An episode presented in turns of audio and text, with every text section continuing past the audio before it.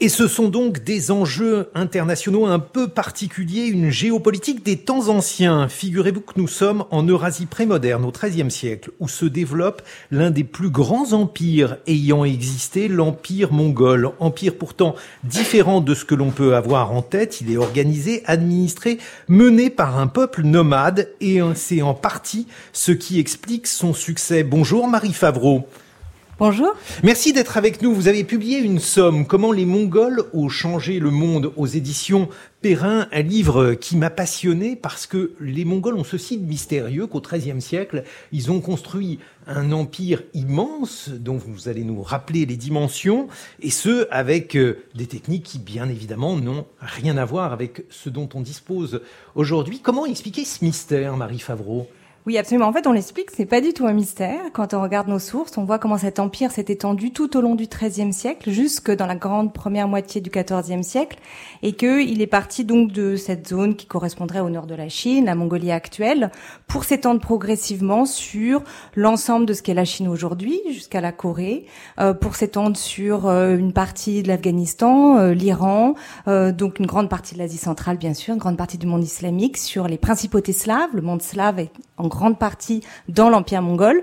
Euh, il va jusqu'à l'Europe orientale également. Et puis, euh, dans l'Empire mongol, euh, on trouve aussi toutes ce qu'on appelle les grandes steppes du sud de la Sibérie, donc le monde du froid, qui est en fait un monde très dynamique. Mais alors, avait-on affaire à un ordre centralisé autour de celui, ça, tout le monde se souvient de son nom, de Gengis Khan Comment cet empire fonctionnait-il? Alors, Genghis Khan a posé les bases de cet empire en 1206, alors qu'il a déjà sans doute plus de 40 ans, une grande expérience dans le travail d'unification politique des peuples nomades. Mais ce sont ses successeurs, hein, c'est vraiment un travail collectif qui vont mettre en place les structures de cet empire. Donc, il n'est pas centralisé. Ce n'est pas euh, Rome, une grande capitale, et puis des provinces autour. Ce sont des hordes nomades qui sont, moi je les compare souvent à des villes en marche, qui correspondent à des milliers de personnes se déplaçant souvent long des, grands fleuves d'Eurasie, se déplaçant en fonction des saisons, donc pouvant ainsi gérer les intempéries. Ils sont avec leurs troupeaux, avec les oiseaux aussi. Ils font de la chasse, c'est pas seulement des, pasteurs nomades.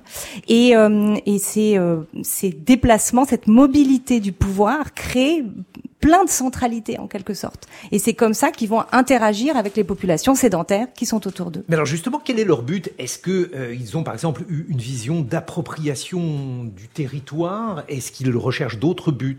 Non. Alors. Euh, ce qu'on voit dans les sources, c'est euh, absolument une, une, aucune volonté d'imposer une religion, une langue à leur sujet, par exemple. ils veulent pas que leur sujet devienne mongol. Euh, ce qui est important pour eux, c'est de pouvoir par contre maintenir cette multiplicité dans un équilibre social, relative, une relative bonne entente entre les religions. Euh, et euh, donc euh, ils vont mettre en point plein de techniques de transmission, de passage d'une culture à l'autre, d'une langue à l'autre, d'un calendrier à l'autre. Alors racontez-nous ça, parce que ça justement c'est passionnant d'imaginer comment ils peuvent faire cette transmission. Alors sur le plan de, des échanges, qui sont très importants pour eux, de rendre possible circulation, ils vont créer un grand système qu'on appelle le YAM, qui est un grand système postal en quelque sorte, où vous pouvez finalement à travers ce système, si vous êtes un officiel, traverser l'empire, aller d'une horde à l'autre, communiquer d'une horde à l'autre. Toutes les dans certaines régions 30 40 kilomètres, il y avait un poste où vous pouviez changer de chevaux, vous installer, vous reposer, etc. donc ça, ça constitue une sorte de euh, de, réseau sur l'ensemble de l'empire qui permet de communiquer entre euh, entre les nomades. Culture orale, des modes de, de transmission de l'information. Là aussi, on s'interroge, Marie Favreau. Bien sûr, très important l'écrit. Euh, dès l'époque de Genghis Khan, il y a cette idée qu'on doit utiliser l'écrit pour la communication.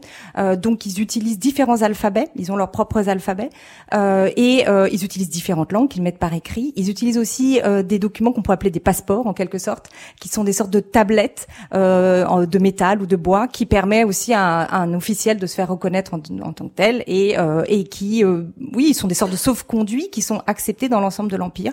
Ils utilisent les monnaies aussi énormément, monnaies inscrite, euh, sachant qu'il n'y a pas une seule monnaie dans l'empire, ça n'a jamais été leur idée. Il y a une monnaie par région en quelque sorte ou par pouvoir nomade, et euh, on peut passer d'une monnaie à l'autre. Ils font établir par euh, leurs économistes des, des tables d'échange monétaire. Mais alors c'est très étonnant parce que ce que vous racontez dans votre livre, La Horde, comment les Mongols ont changé le monde, ce livre que vous avez publié aux éditions Perrin, c'est pratiquement en fait un empire multiculturel, c'est-à-dire une forme d'aporie. Comment expliquer cette contradiction alors que les autres empires ne fonctionnent pas de Alors, plus ou moins, parce que quand même dans l'idée d'empire, il y a l'idée de multiplicité. Donc ça, c'est pas propre aux Mongols. Par contre, là où c'est vraiment intéressant, c'est qu'ils restent des nomades. Euh, je pense que c'est ça qui est très particulier chez eux. C'est que, en plus de cette multiplicité, eux-mêmes restent nomades et ne forcent pas leurs sujets sédentaires à devenir nomades. Euh, et leur mobilité euh, euh saisonnière aussi est, est, tout à fait extraordinaire. On n'a pas d'exemple par la suite dans l'histoire à ce, à ce niveau de développement et d'organisation d'un pouvoir nomade. Il ne vous a pas échappé que Gengis Khan a mauvaise réputation, Marie Favreau. D'où vient cette mauvaise réputation? Était-elle fondée, je ne sais pas, par sa cruauté, sa barbarie? Alors oui et non. Euh, cruauté, euh, euh, violence, certainement. On parle de conquête et d'une période où la violence est même parfois revendiquée par les élites. En revanche, ce qui est certain, c'est qu'il y a eu une manipulation tardive dans euh, les, sources à partir du XVIe, XVIIe siècle et dans l'historiographie euh, du XIXe et du début du XXe siècle qui a montré les euh, de manière négative et qui montrait euh, voulait mettre en avant des aspects euh, qui auraient été propres à une culture orale, qui auraient été contre l'État, anti-civilisation, parce que ça rentrait pas dans les cases. Le spirituel, le sacré, l'art, qu'est-ce que ça recouvrait pour euh, les Mongols? Une place extrêmement importante. Les Mongols ont une spiritualité, un panthéon de dieux, mais euh, autour du Tengri, hein, euh, dieu du ciel. Mais néanmoins, ils se tournent vers les autres religions qu'ils connaissent depuis au moins le XIIe siècle et ils se convertissent en partie à l'islam, au bouddhisme, au taoïsme, au christianisme. Et tout en se convertissant, ils maintiennent leur, leur spiritualité. Donc, ils ont une manière de combiner les religions, une manière de, de décider qu'il n'y a pas de raison de choisir en fait hein, euh, entre une religion et une autre. Et donc on a des cas de souverains qui sont dans nos sources et musulmans et chrétiens et euh, continuant à, à, à, croire euh, en Tengri. En fait, ils avaient une formidable capacité d'absorption, de synthèse.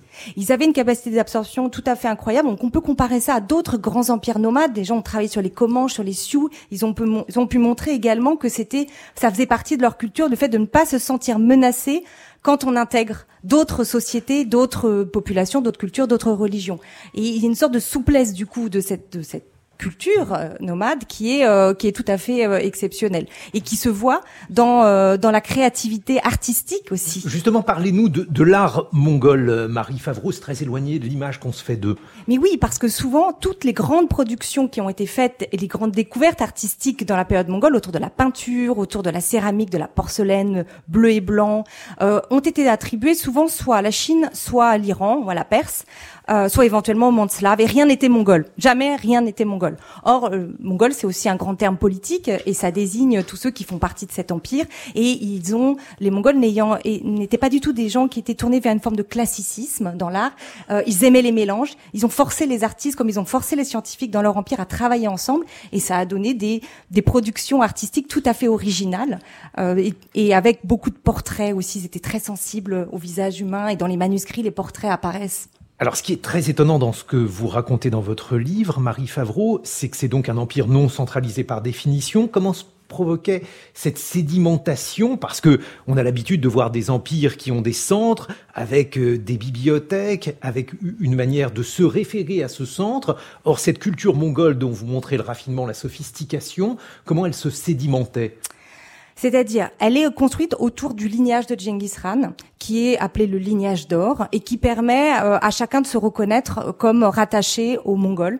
Euh, même si on est euh, un marchand italien, vénitien, comme Marco Polo, on peut trouver sa place dans l'Empire mongol, et trouver sa place en tant que rattaché aux Mongols, parlant une autre langue, le persan par exemple, et avoir une place dans l'administration, dans la, spiritualité aussi, la, la culture sociale mongole.